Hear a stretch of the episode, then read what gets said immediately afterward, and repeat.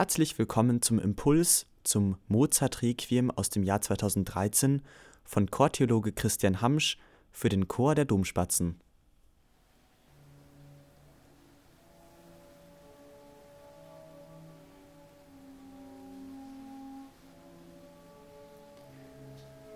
Im Jahr 1791 nähert sich ein geheimnisvoller Bote der Wohnung von Wolfgang Amadeus Mozart. Jener Bote wird für einen anonymen Auftraggeber eine Totenmesse bestellen. Mozart willigt ein und erhält 25 Dukaten als Anzahlung. Weitere 25 Dukaten werden ihm bei Erhalt des vollständigen Werkes zugesagt. Heute wissen wir, dass jener unbekannte Bote ein Beauftragter des Grafen Franz von Walsegg war.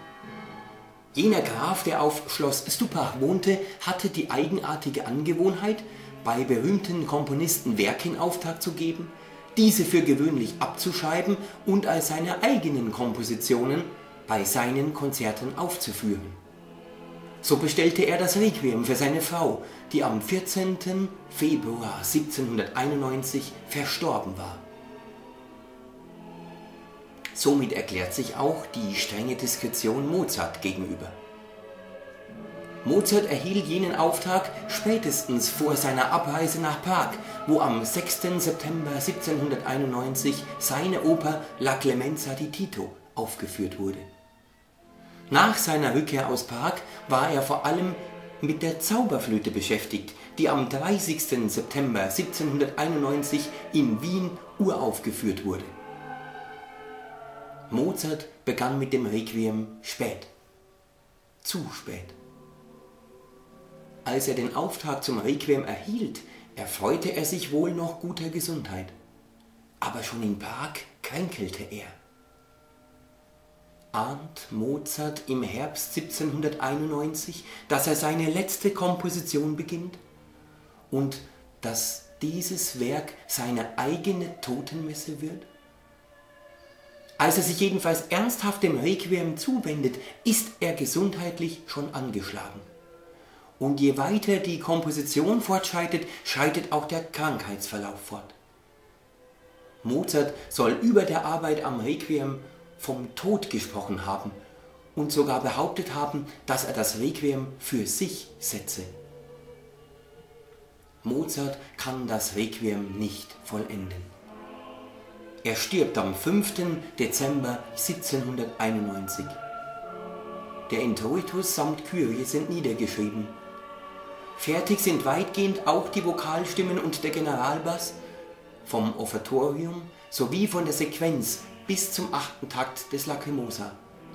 In weiten Teilen ist die Instrumentierung angezeigt. Sanctus, Benedictus, Agnus Dei und die Communio fehlen. Ernstzunehmenden Quellen zufolge endet die ursprüngliche Partitur Mozarts am Ende des Hostias mit den Worten Quam olim da capo. Dass Mozart nach dem achten Takt im Lacrimosa verstorben sein soll, ist nichts weiter als eine Legende. Warum er allerdings nach dem achten Takt im Lacrimosa stoppte, könnte musikalische Gründe gehabt haben. Das Lacrimosa endet, wie auch der Introitus und das Agnus Dei, mit den Worten Dona eis requiem. Durch diese Worte inspiriert, wollte Mozart vielleicht engere musikalische Bezüge zum Introitus und zum Agnus Dei schaffen.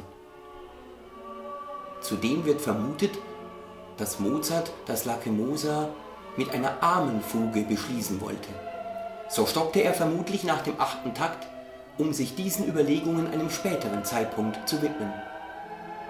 Die Schwester von Constanze schildert, dass Mozart in den letzten Augenblicken seines Lebens mit dem Munde die Pauken in seinem Requiem ausdrücken wollte.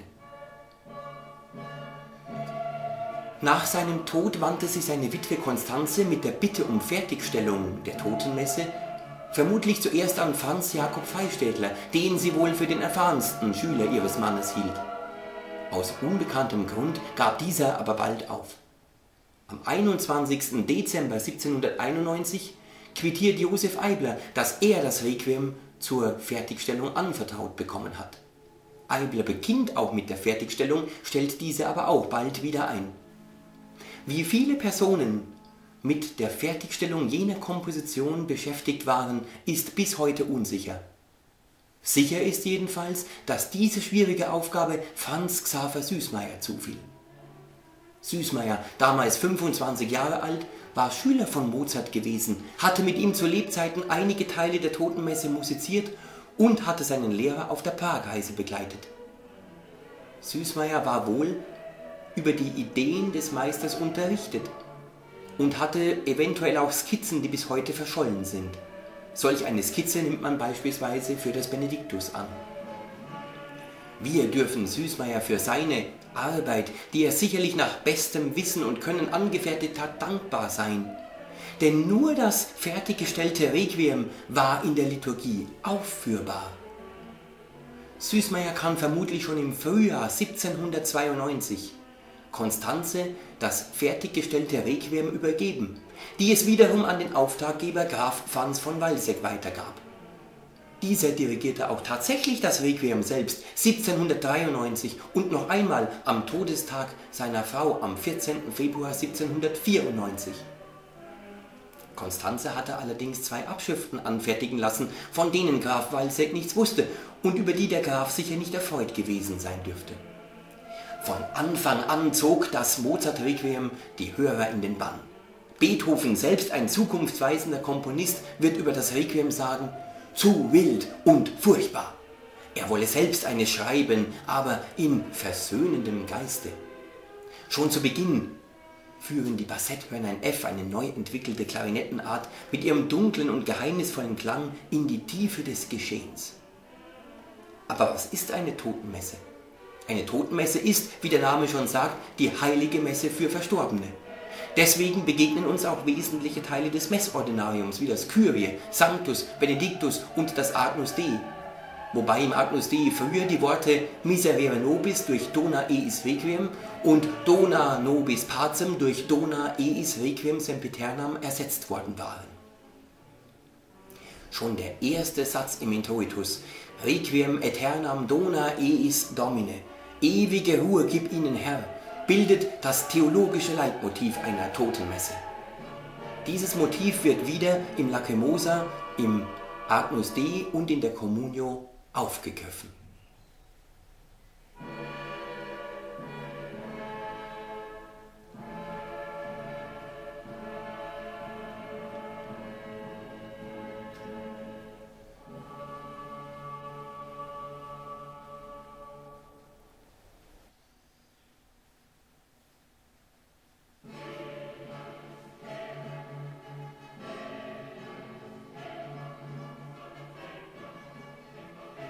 Besonders spannend für euch dürfte aber die Sequenz sein. Eine Sequenz, lateinisch sequi folgen, folgt in der Liturgie dem Halleluja nach. Wir Domspatzen kennen zwei bedeutsame Sequenzen. Am Pfingstsonntag folgt der Gesang Veni Sancti Spiritus auf das Halleluja und am Ostersonntag begegnet uns nach dem Halleluja der Gesang Victime Paschali Laudes. Das Dies Irae wurde vom Konzil von Trient im 16. Jahrhundert als Sequenz für die Totenmesse vorgesehen. Und bis 1970 blieb das Dies Irae fester Bestandteil einer Totenmesse. Der Text des Dies Irae ist vor allem durch das Buch des Propheten Zephania, Zephania 1, 14 bis 18 inspiriert und geht unter die Haut. Dies Irae, Dies illa, solvet seclum in favilla des Zorns, jener Tag, der das All in Staub verwandeln wird. Quantus tremor ist futurus, wie groß wird das Zittern sein, wenn der Richter kommen wird.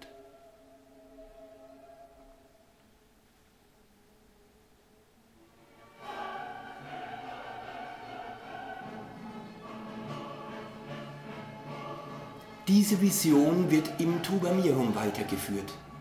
Posaune mit wunderlichem Laut wird erklingen durch das Gebiet der Gräber und wird alle vor den Thron zwingen. Was soll ich armer dann sagen? Welchen Beschützer soll ich erbitten?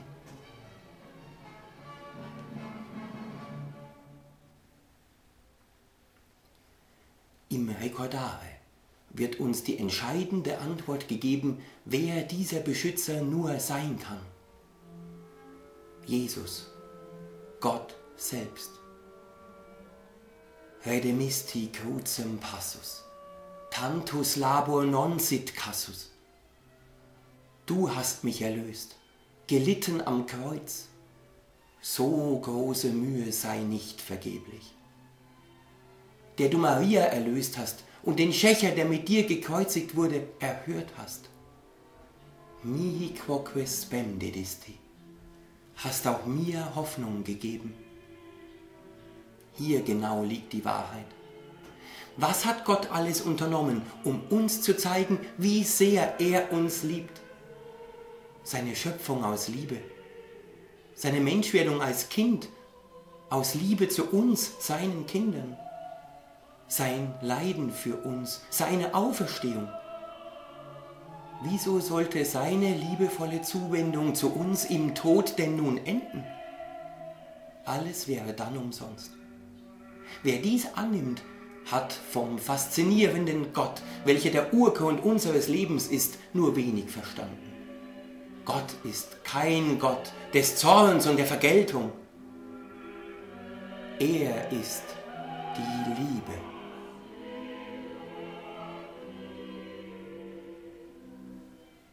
Wenn wir seiner unendlichen Liebe begegnen, wird sie uns verwandeln und all unsere Schuld unser Versagen wird zu Staub zerfallen.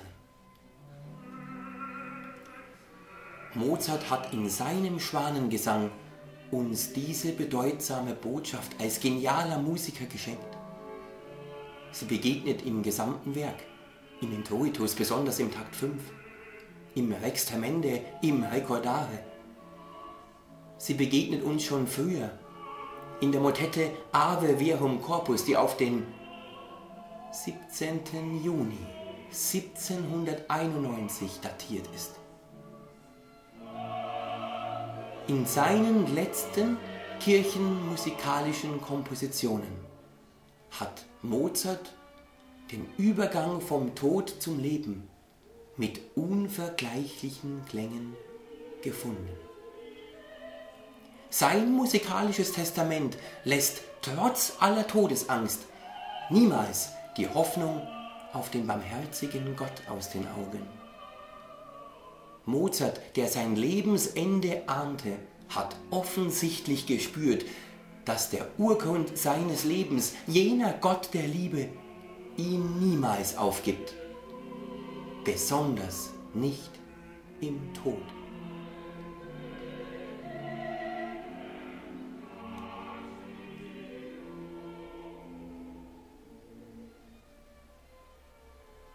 Um Mozarts Botschaft zu vernehmen, lauschen wir ins Confutatis. Confutatis, maledictis, wenn die Geschmähten zum Schweigen gebracht, flammis arquebus addictis, den heftigen Flammen ausgesetzt werden, trotz unaussprechlicher Todesangst, welche durch die dramatische Sprache der Musik in den Streichern und den Chorstimmen ausgedrückt wird, erfolgt ein plötzlicher Stimmungswechsel im Vocame. Dann ruf mich mit den Gesegneten. Sotto voce. Der gnadenvolle Gott wird mich zu sich rufen.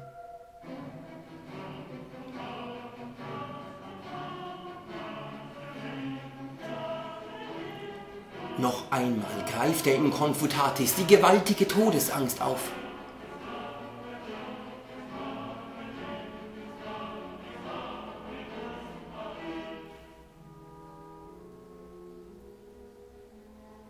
Aber nun, im Vokame und in der sich anschließenden Oro-Suplex-Passage siegt in Mozarts überirdischer Musik die Gewissheit, in Gott den besten Helfer für die Todesstunde zu haben.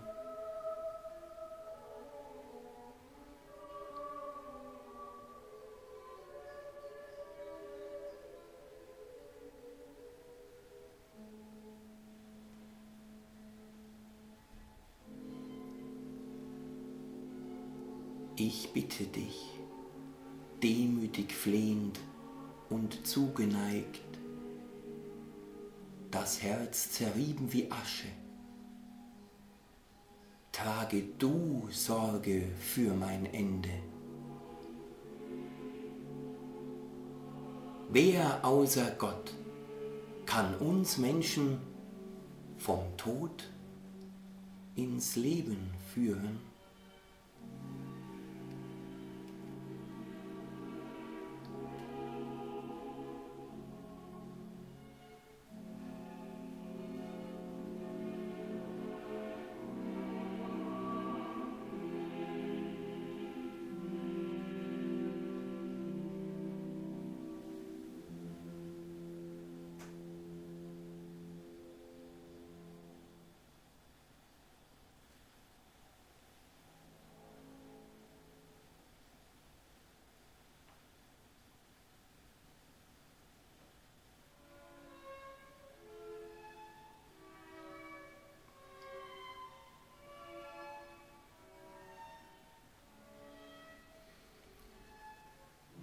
An jenem tränenreichen Tag, am letzten Tag unseres Lebens, wenn uns keine Macht dieser Erde mehr helfen kann,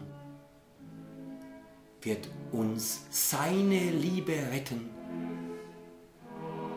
und hinüberführen in seine Herrlichkeit, in der Mozart schon auf uns wartet.